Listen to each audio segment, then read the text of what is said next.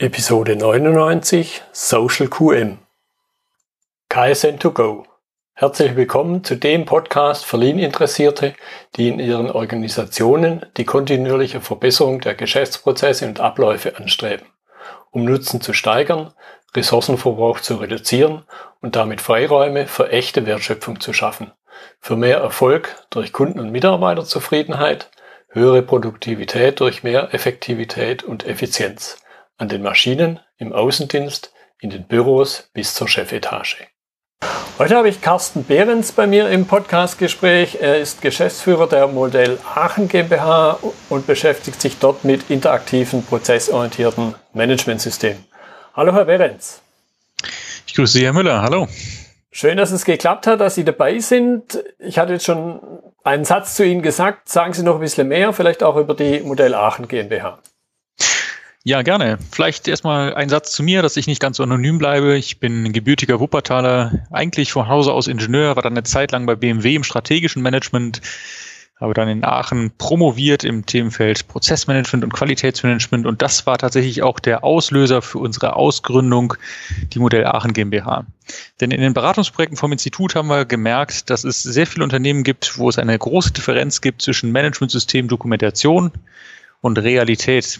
Das hat uns so frustriert, dass wir uns auf den Weg nach einer neuen Lösung oder nach einem neuen Lösungsansatz gemacht haben, sodass wir 2006 auf die Idee kamen, Managementsysteme mit der Wiki-Technologie auszugestalten. Mhm. Das funktionierte sehr gut, haben wir vom Institut aus in den Markt gebracht und dann 2009 Modell Aachen ausgegründet, operativ zu zweit gestartet und mittlerweile sind wir mit ein bisschen über 40 Personen unterwegs. Wird also sehr schön angenommen, dieser Ansatz, Managementsysteme mit Social-Media-Technologien in unserem Fall jetzt allen voran mit der Wiki-Technologie auszugestalten. Genau, das ist ja auch, äh, im, im, Grunde war das der Impuls von mir auf Sie zuzugehen, weil ich da von Ihnen ein Webinar gesehen habe und äh, der Titel der Episode ist ja Social QM, wo jetzt vielleicht der eine oder andere sagt, oh, okay, was ist das? Sagen Sie mal ein, zwei Sätze, Worte dazu, was man sich darunter vorstellen darf. Genau, viele verbinden Social als erstes mit Facebook oder Twitter. Tatsächlich ist Social etwas weiter gefasst, äh, wenn man sich die Definition anschaut. Und es geht eigentlich da um ein menschzentriertes Mitmach-Web. Und äh, wir sind der festen Überzeugung, dass auch Qualitätsmanagement von diesem grundsätzlichen Ansatz äh, sehr stark profitieren kann. Und das bedeutet im Endeffekt, dass Managementsysteme in der Vergangenheit meistens eher statisch und sehr zentralistisch im Unternehmen ausgestaltet waren. Und die Social-Media-Technologien, wie wir sie aus dem privaten Umfeld bieten, wenn man sie überträgt auf eine unternehmensinterne Anwendung, eine sehr gute Möglichkeit bieten, Qualitätsmanagement kollaborativ, also gemeinschaftlich mhm. oder partizipativ auszugestalten, womit man eine ganz andere Akzeptanz erreichen kann, als wir das aus der Vergangenheit kennen. Mhm. Jetzt glaube ich, könnte es ganz wertvoll sein, weil vielleicht der ein oder andere Zuhörer jetzt mit Managementsystemen mal grundsätzlich vielleicht auch gar nichts am Hut hat, dass wir mal eine Abgrenzung machen gegenüber klassischen Managementsystemen, Qualitätsmanagementsystemen. Was, was gibt's da für Formen, um dann nachher eben festzustellen, okay, wie grenzt sich dann Social QM ab? Ja, prima. Ähm, erstmal vielleicht ganz kurz, was ist mein Verständnis von einem Managementsystem? Vielleicht das mit einem genau. Satz gesagt. Nach meinem Verständnis eines Managementsystems sind alle Unternehmensspielregeln, ähm, völlig unabhängig davon, ob sie mal aufgeschrieben wurden oder nicht. Und völlig unabhängig davon, ob diese Spielregeln softwaregestützt irgendwie mhm. verwaltet werden oder nicht. Ja, also ein Managementsystem sind alle Spielregeln eines Unternehmens. Und heutzutage gestaltet man Managementsysteme ähm, gerne in ähm, Prozessstrukturen. Ähm, da gibt es viele Gründe, gute Gründe für, warum man heutzutage Managementsysteme prozessorientiert aufbaut. Also Spielregeln in Prozessstruktur haben sich bewährt, sage ich jetzt mhm. einfach mal in Kurzfassung. So, welche, wie sehen äh, klassische Qualitätsmanagementsysteme, klassische prozessorientierte Managementsysteme aus? Sie werden häufig sehr stark zentralistisch definiert. Das heißt, eine zentrale Stelle, wie ein Qualitätsmanager oder auch mal eine Geschäftsführung, definiert die Spielregeln, also Prozesse, Arbeitsanweisungen, Vorgaben und alle anderen sollen sich daran halten. Ähm, Natürlich hat auch das Qualitätsmanagement in der Vergangenheit schon das Ziel gehabt, ähm, auch die Mitarbeiter zu beteiligen, zum Beispiel durch Prozessworkshops. Aber weitestgehend waren die Managementsysteme der Vergangenheit recht stark vorgabegetrieben.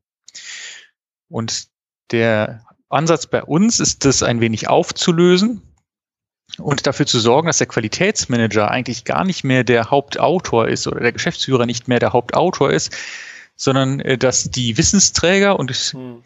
Die Entscheidungsträger selbst schreiben äh, und als Autoren auftreten und der Qualitätsmanager eher eine moderierende Rolle einnimmt. Das heißt, wir machen die Betroffenen zu den Beteiligten mhm. und das lässt sich dann wiederum Software gestützt durch Social Media Technologien ideal unterstützen.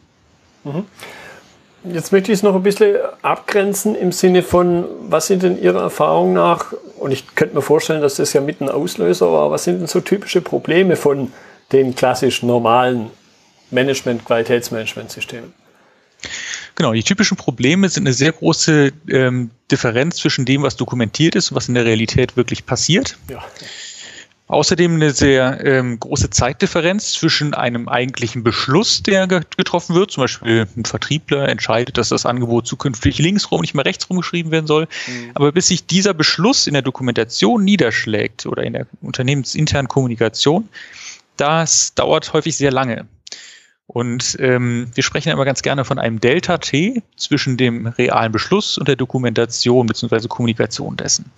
Und der Grundansatz von interaktiven Managementsystemen bzw. von Social QM ist, dass diese Zeitdifferenz zwischen Beschluss und Dokumentation genau null wird. Mhm. Das heißt, sobald es jemand beschlossen hat, wird es direkt ins Wiki oder in die entsprechende Plattform eingebracht und darüber kommuniziert, dass es jetzt eine neue Spielregel bzw. einen neuen Best Practice gibt.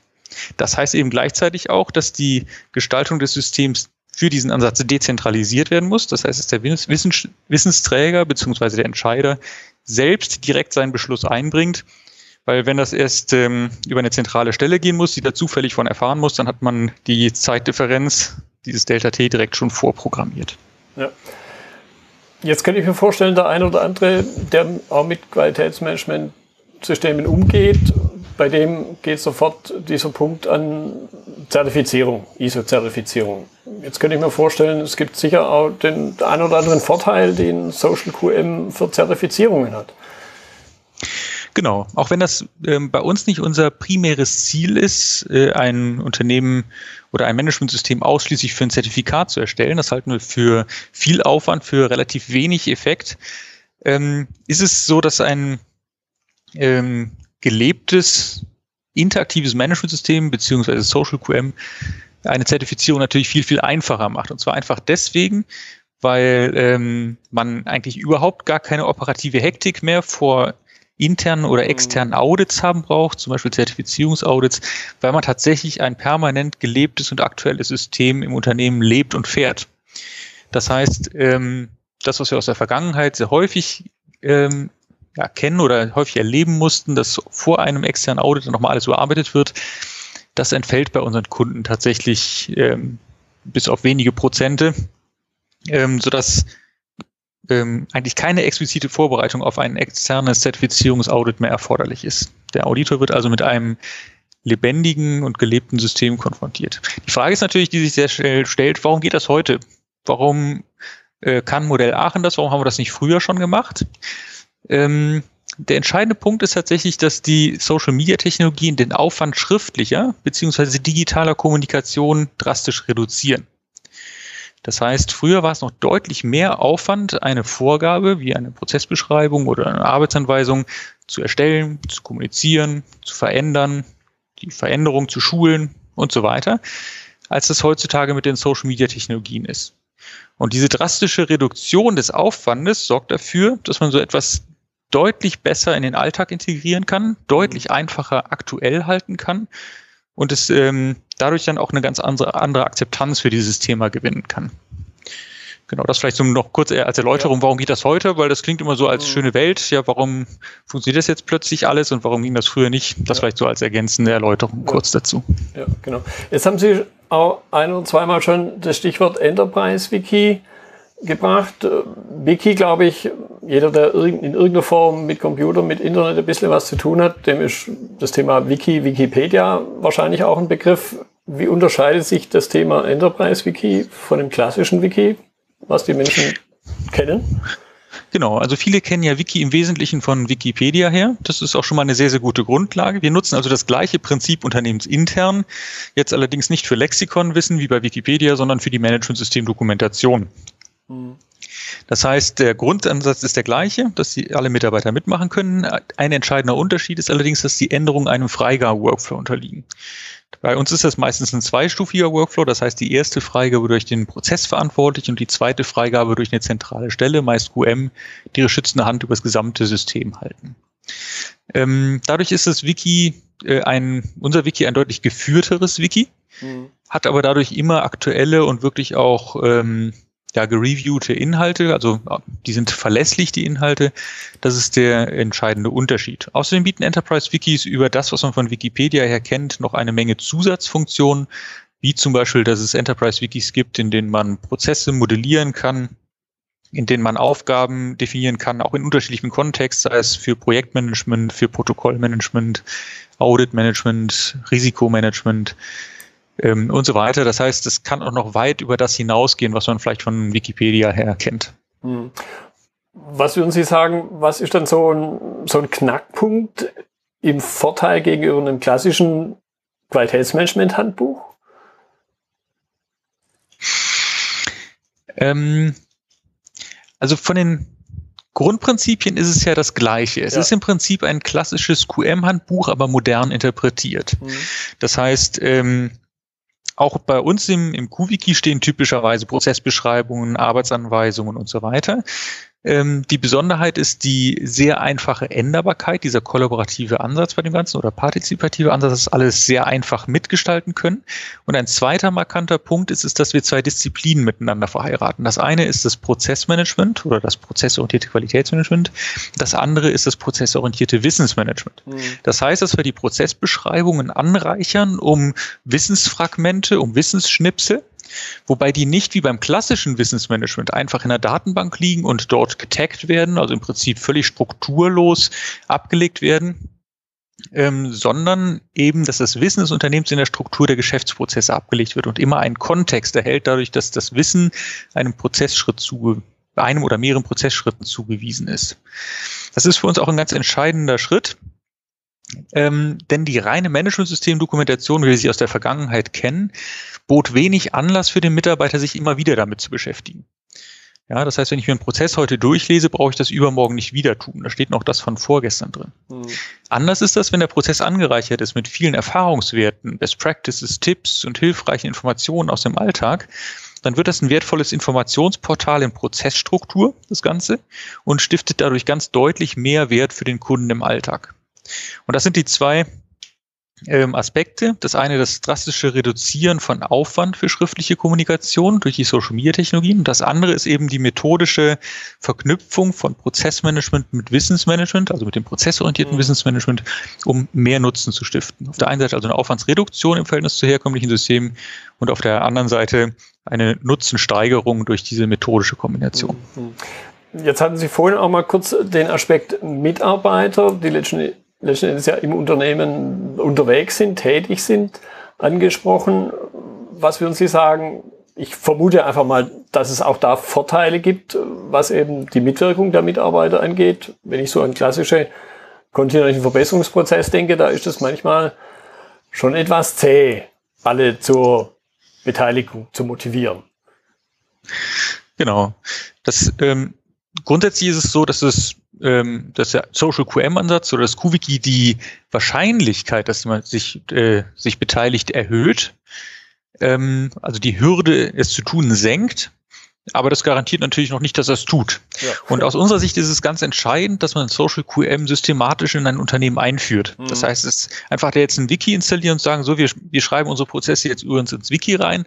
Das ist noch nicht die Lösung sondern ähm, so ein der Ansatz muss eben es ist nicht es ist eben nicht nur ein bisschen Software, sondern ähm, das steckt auch ein Stück weit ein anderes Führungsprinzip und ein mhm. Verändern von Gewohnheiten dahinter. Ähm, und deswegen muss so etwas sauber eingeführt werden. Das heißt zum einen, dass äh, einfach sauberes Projektmanagement betrieben werden muss, dass es einen klaren Projektauftrag geben muss, dass es eine, ein Projektziel geben muss, was klar kommuniziert wird, auch geeignet kommuniziert wird, dass ein Nutzen aufgezeigt wird mit einer vernünftigen Nutzenargumentation innerhalb des Unternehmens. Was bringt mir das persönlich jetzt im Alltag mhm. als Mitarbeiter? Nicht nur das Unternehmen muss abstrakt davon profitieren, sondern jeder muss einen persönlichen Nutzen daran erkennen. Ähm, Und so kann man das äh, gezielt auch so einführen, dass es funktioniert. Der Grund, warum das funktioniert, ist tatsächlich der persönliche Nutzen, den jeder Einzelne daraus bezieht. Dadurch, dass es ihn selbst beschleunigt, äh, entlastet, Suchzeiten reduziert, Wiederholfragen reduziert, das sind so die Hauptgründe, warum es dann funktioniert. Und wir empfehlen immer mit einem Pilotbereich zu starten, um in einem mhm. kleinen Bereich den Effekt und den Nutzen aufzuzeigen, mhm. um es dann in der Organisation auszurollen, weil da muss man es nicht mühsam in die gesamte Organisation reindrücken, sondern wird in einem kleinen Teilbereich erfolgreich. Und ähm, wenn die anderen Teilbereiche das dann sehen, dann wollen die auch erfolgreich werden und wollen mitmachen. Also okay. es, es, ist tatsächlich ein ganz entscheidender Punkt, das behutsam einzuführen, ja. denn sonst ähm, wird es genauso eine ähm, BVW oder KVP-Initiative, die dann im Sand verläuft, wie wir es in der Vergangenheit leider auch häufiger erleben mussten. Ja, das, das kenne ich durch auch, dieses, dieser Aspekt des, des Haben-Wollens oder des Auch-Haben-Wollens, der ist nicht zu unterschätzen. Im KVP, aber ich kann es mir hier auch sehr gut vorstellen. Genau. Jetzt, jetzt ging mir gerade der Gedanke durch den Kopf, wie wird es einfacher oder ist es einfacher, wenn ich noch gar nichts habe? Oder ist es einfacher, wenn ich schon ein klassisches Qualitätsmanagement mit klassischen Methoden und Werkzeugen habe? Was, was ist da Ihre Erfahrung? Grüne Wiese oder Umgestaltung? Mm, das kann ich, glaube ich, gar nicht so pauschal beantworten. Es gibt Unternehmen, die haben schon was, ähm, sind damit aber sehr unglücklich, weil es ihnen zu statisch, zu starr ist und freuen sich auf eine neue Lösung. Mhm. Dann gibt es andere, die haben schon QM eingeführt. Das Thema ist sehr verbrannt, alle finden es doof und jetzt soll was Neues eingeführt werden und das macht sie nicht pauschal jetzt glücklicher. Mhm. Oder eben auch andersrum, es hat äh, ein Unternehmen noch nichts und ist eigentlich ganz glücklich mit dieser Situation, ja. freut sich nicht besonders jetzt etwas zu bekommen oder sie haben nichts und freuen sich auf das Neue. Also es gibt im Prinzip alle vier Kombinationen. Mhm. Ähm, ich glaube, das Entscheidende ist, ähm, wie die Grundeinstellung dem Thema gegenüber ist. Also ist ähm, wird der Nutzen einfach erkannt, wenn, wenn dieses Prinzip einmal vorgestellt wird, also das Prinzip des kollaborativen Qualitätsmanagements oder kollaborativen Prozessmanagements, wird dieser Nutzen erkannt oder nicht? Und wenn der erkannt wird, dann ist es eigentlich fast egal, ob die Ausgangssituation so ist, dass es schon was gibt mhm. oder nicht. Ähm, grundsätzlich ist es natürlich so, wenn etwas Bestehendes existiert, ähm, ist, ist, man verleitet zu denken, dass man das Bestehende einfach eins zu eins übernehmen kann in die neue Plattform, in die neue, neue Social-Plattform mhm. und es von dort aus evolutionär weiterentwickeln kann. Ähm, das empfehlen wir tatsächlich recht dringend nicht zu tun, weil das so ein bisschen das falsche Signal im ersten Moment sendet, nämlich alter Wein in neuen Schläuchen. Mhm. Genau das brauchen wir nicht äh, einfach für, diesen, für dieses Change-Projekt, um es vernünftig zu kommunizieren im Unternehmen. Deswegen empfehlen wir immer, ähm, das Bestehende schon sich anzuschauen, intensiv durchzuarbeiten, aber nicht eins zu eins zu übernehmen, sondern mit Intelligenz zu überführen, also neu zu strukturieren, neu auf den Mitarbeiter auszurichten, nochmal zu hinterfragen, ob das in der Sprache des Auditors oder in der Sprache des Mitarbeiters geschrieben wurde und so weiter. Äh, in vielen Unternehmen existiert auch eher so ein Patchwork-Prozessmanagement und dann geht es darum, wieder durchgängige Prozessketten zu definieren, sodass der gesamte Zusammenhang gut klar wird, eine saubere Struktur aufzubauen und so weiter. Das heißt, nach Möglichkeit bitte mit Intelligenz überführen und nicht einfach stumpfes Eins zu eins mhm. überführen. Mhm. Ähm, das, ähm, da werden Sie nachher nicht glücklich mit. Ähm, die, die gar nichts haben, da stellt sich diese Frage nicht. Dann ist es klar, dass man einfach von Beginn an sauber strukturiert. Aber das ist vielleicht äh, eben ein wichtiger Aspekt gewesen. Wie gehe ich damit um, wenn tatsächlich schon viel im Unternehmen vorliegt? Ja. Wenn wir das noch ein bisschen vertiefen, mal annehmen, es gibt ein klassisches Qualitätsmanagement und natürlich auch Menschen, die dort tätig sind. Was ist so in Ihrer Erfahrung deren typische Reaktion? Ich könnte mir vorstellen, dass es doch immer mal wieder zur Ablehnung auch kommt, weil ja an deren vielleicht auch Selbstverständnis zum Teil gekratzt wird? Hm, das kann ich nicht so gut beurteilen, da wir typischerweise uns äh, über das Qualitätsmanagement verkaufen. Das heißt, wir treten mit den Qualitätsmanagern in Kontakt und diejenigen, die uns gut finden, die laden uns ein, sodass okay. es weitergeht. Ich weiß also nicht, wie es mit denen wäre, die uns nicht okay. mögen, da ja, wir jetzt ja. nicht zum Beispiel nicht von der Geschäftsführung beauftragt werden, typischerweise, okay. und der QMler bei der ganzen Beauftragung umgangen wird. Deswegen ähm, haben wir da eine Vorauswahl, die das Bild vielleicht ein bisschen mhm.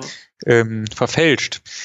Feststeht, dass ähm, ein Hauptgrund, glaube ich, dafür, dass wir gebucht werden oder dieser Ansatz Social QM umgesetzt wird, ist die positive Veränderung des Berufsbildes des Qualitätsmanagers. Okay. Und zwar sind die Qualitätsmanager in vielen Unternehmen sehr frustriert, dass sie von morgens bis abends okay. am Managementsystem arbeiten, die Dokumentation überarbeiten, ähm, Audits vorbereiten und so weiter und keinen interessiert. Und mhm. wenn irgendjemand im Unternehmen sagt, ja, da müssen wir doch was im Qualitätsmanagement machen, dann auch relativ schnell auf den Qualitätsmanager gezeigt wird und der das dann bitte für alle anderen tun soll.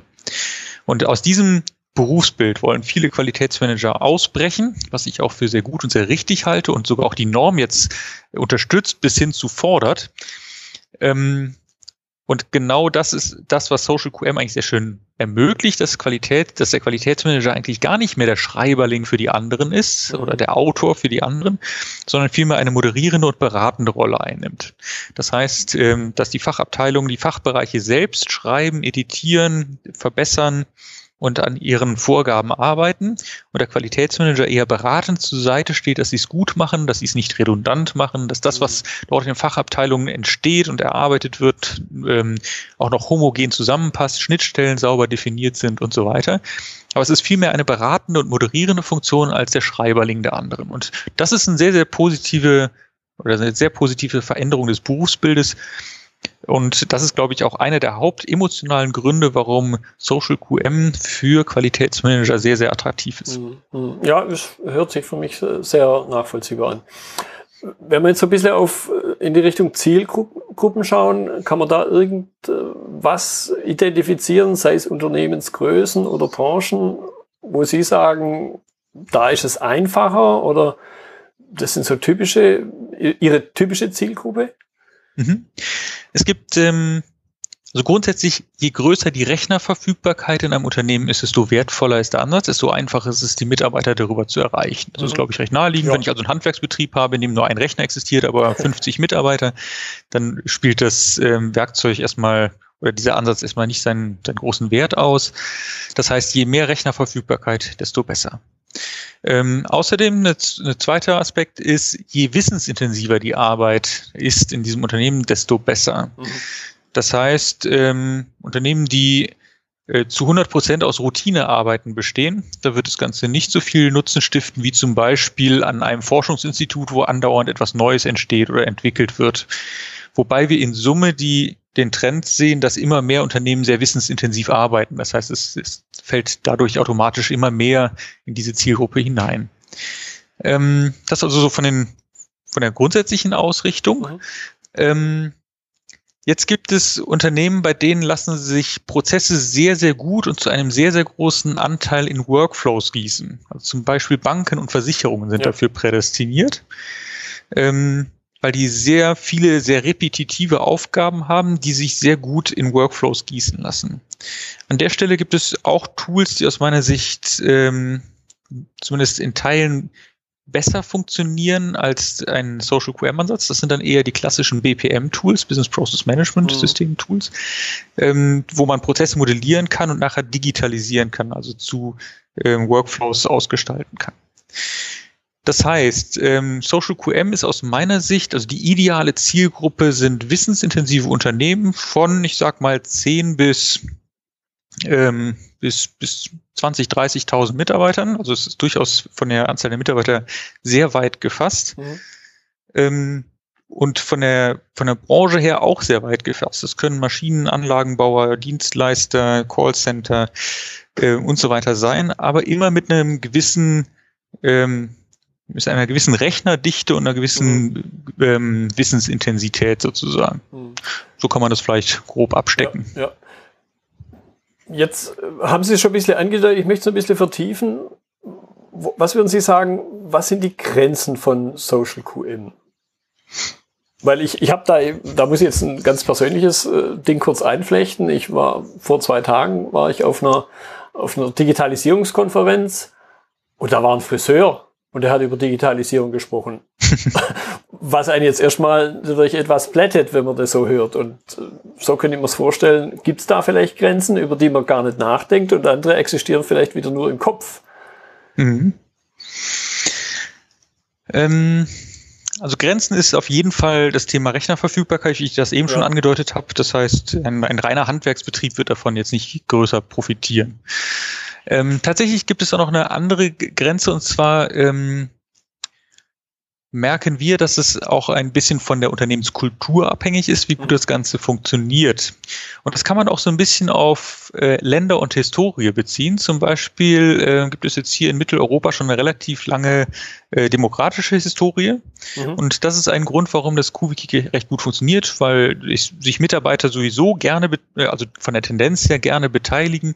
Gerade die Genera äh, Generation Y ist ähm, recht engagiert dabei, sich zu beteiligen, Einfluss nehmen zu wollen und möchte ungern überfahren werden bei Entscheidungen. Das heißt, es, das spricht alles für einen Social QM-Ansatz. Mhm. Tatsächlich funktioniert dieser Ansatz besonders gut in der Schweiz. Wir haben sehr viele, sehr gut positive Erfahrungen in der Schweiz machen dürfen.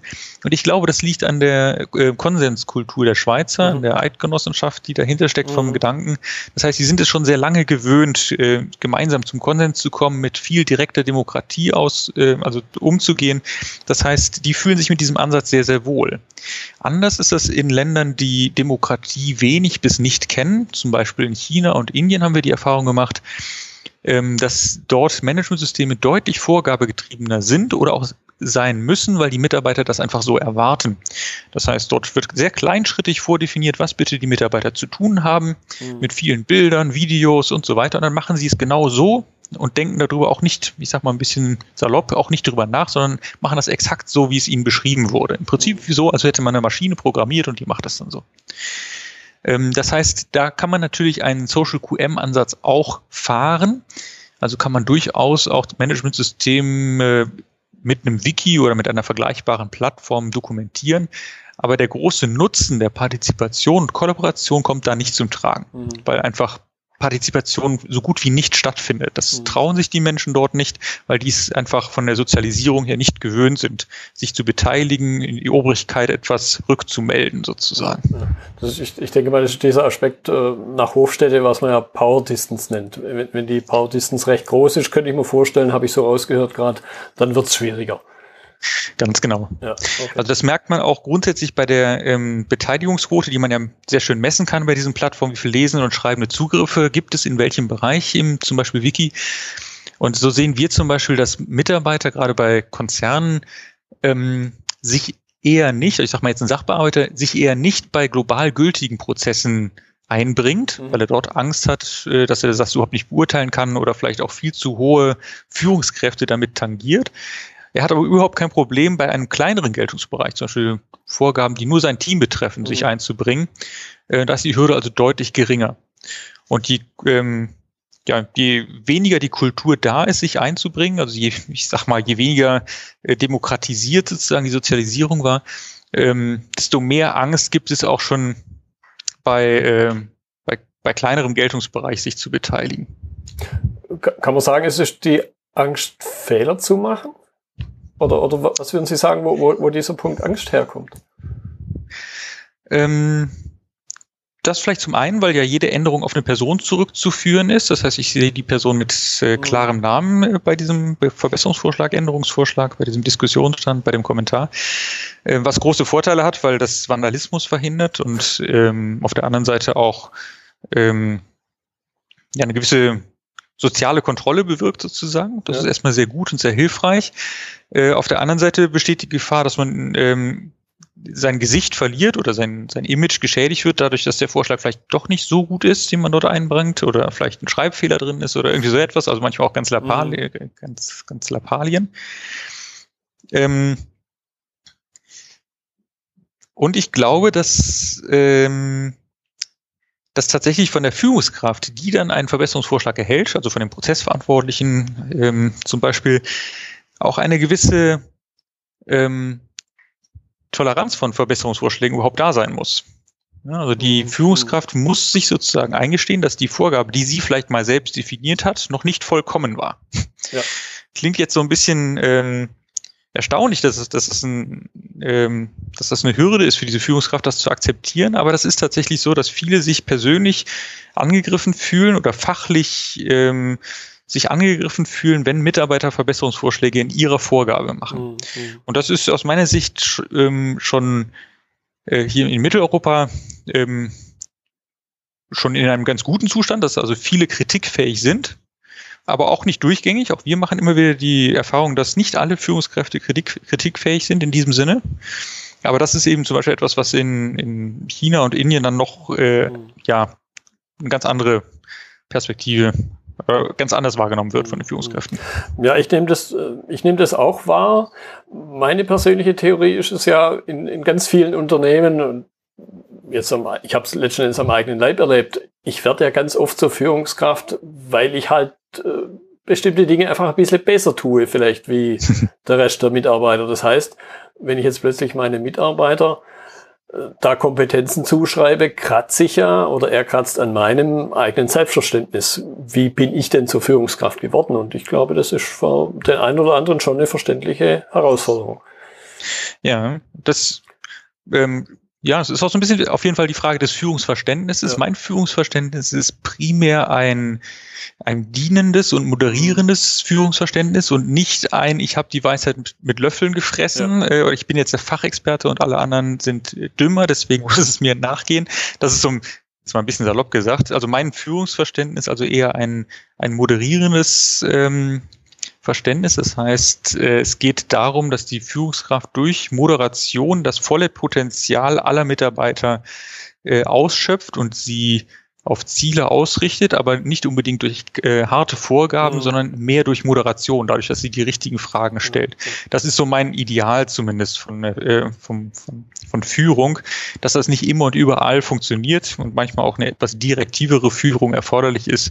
Das wissen wir, denke ich, alle, aber das ist sozusagen das Ideal, was ich anstrebenswert finde, um wirklich äh, auch motivierend zu sein oder möglichst wenig demotivierend, jetzt mal ein bisschen korrekter aus motivationstheoretischer ja. Sicht. Ja. Ähm, also möglichst wenig den Mitarbeitern im Wege zu stehen, sondern eher eine Moderation zu bieten, dass sie, äh, dass die Mitarbeiter nicht das Gefühl haben, gegeneinander zu arbeiten, sondern alle in die, in die gleiche Richtung mhm. zu arbeiten. Ja, man spricht ja schon seit paar Jahren nicht umsonst eben von dem als einer der, als die achte Verschwendungsart, äh, das nicht genutzte Mitarbeiterpotenzial. So, auf jeden Fall. Äh, wenn wir jetzt so ein bisschen Richtung Abschluss, wir sind schon über eine halbe Stunde drüber, mal auf diesen Punkt äh, uns anschauen, wenn jetzt sich wirklich ein Unternehmen entscheidet, ich möchte ein Social Q eben einführen. Was ist denn da so ein klassischer Ansatz, womit Sie gute Erfahrungen gemacht haben? Auch wieder dieser Punkt, wie beziehe ich die Menschen, die Mitarbeiter mit ein? Vielleicht das, was ich da schon an vorhandenem QM-System habe. Ja. Ähm, also das erste ist natürlich, wie ich das eben schon angedeutet habe, einfach sauberes Projektmanagement, dass man einen sauberen Projektauftrag hat, dass die Führung dahinter steht, weil ohne Commitment und auch Mitwirkung der, der obersten Führung wird es nicht mhm. besonders gut. Ähm, dann eine klare Zielkommunikation, also saubere Zieldefinition, Zielkommunikation und dann in einem Pilotbereich zu starten, dort in dem Pilotbereich erfolgreich zu werden, wobei die Gesamtstruktur schon zu Beginn erstellt werden sollte. Das heißt, es geht mhm. zu Beginn darum, die Prozesslandkarte zu erstellen, die groben Zusammenhänge ähm, schon aufzuzeigen, wobei man dann nur einen Teil der Prozesslandkarte pilotartig ausgestaltet, den Nutzen aufzeigt, gerade von dieser Partizipation oder Kollaboration, dieses Anreichern mit Wissen und Erfahrungswerten aus dem Alltag. Und dann kann man entsprechend, wenn das den Erfolg ähm, hatte, es sehr einfach ausrollen auf die anderen Unternehmensbereiche. Mhm. Es gibt noch ein paar Sachen, die man ähm, falsch machen kann oder die wir auch noch als Modell Aachen zu Beginn falsch gemacht haben, die braucht man nicht nochmal falsch machen. Das ist zum Beispiel, dachten wir früher, wir müssen jeden im Unternehmen bekehren. Alle müssen Social QM jetzt toll finden, wenn wir da rein ähm, das dorthin ins Unternehmen hineintragen. Davon sind wir mittlerweile weg. Wir sagen, wir arbeiten mit denen zusammen, die das Potenzial für sich erkennen, die gerne im Pilotbereich sind, die eine gewisse IT-Affinität und vielleicht eine Affinität zu guter Organisation haben. Mhm. Mit denen fangen wir an, mit denen werden wir erfolgreich und alle anderen lassen wir erstmal links liegen. Und ähm, das Schöne ist, wenn man mit denen, die da gerne im Pilotbereich sind, gerne mitmachen, erfolgreich wird, dann findet ist es meistens auch kein Problem mehr, die Bedenkenträger oder die harten Nüsse sozusagen dann zu begeistern für dieses Thema. Ähm, das heißt, nicht von Beginn an alle bekehren wollen, sondern mit denen starten, die eine gewisse Affinität und Begeisterung für das Thema haben. Ja, da mache ich so ähnliche Erfahrungen, mache ich auch. Es, es steigt dann diese, wenn man es mal kritische Masse. Man ist halt nicht mehr der einzelne Berater oder das einzelne kleine Team von Beratern, das reingeht, sondern ich schare erstmal die Menschen um mich rum, die sagen, ja, Chaka mache ich mit und dadurch wird die Gruppe organisch größer und ich bin nicht immer von außen der, der da irgendwas einbringt, wo dann schnell mal auch ein Widerstand entsteht. Ganz genau, ja. ja. Ansonsten gehen wir sehr viel über ähm, Nutzenargumentation. Also wir machen nicht viel ähm, Schulungen im Sinne von Grundlagen, Prozessmanagement oder ähnliches. Was wir auch nicht machen, was wir vermeiden, ist ein sehr streng hierarchisches Vorgehen in der Einführung des Managementsystems, weil die klassische Lehre besagt eigentlich, man muss erstmal ein Leitbild erarbeiten, dann muss es strategische Ziele geben, dann muss es ähm, daraus abgeleitete Qualitätsziele geben und daraus kann man dann Prozesse ableiten und so weiter. Aus unserer Sicht ist das große Problem dieses Vorgehens, dass es viel zu lange dauert, bis man Nutzen stiftet und zwar Nutzen für den mhm. persönlichen einzelnen Mitarbeiter. Mhm.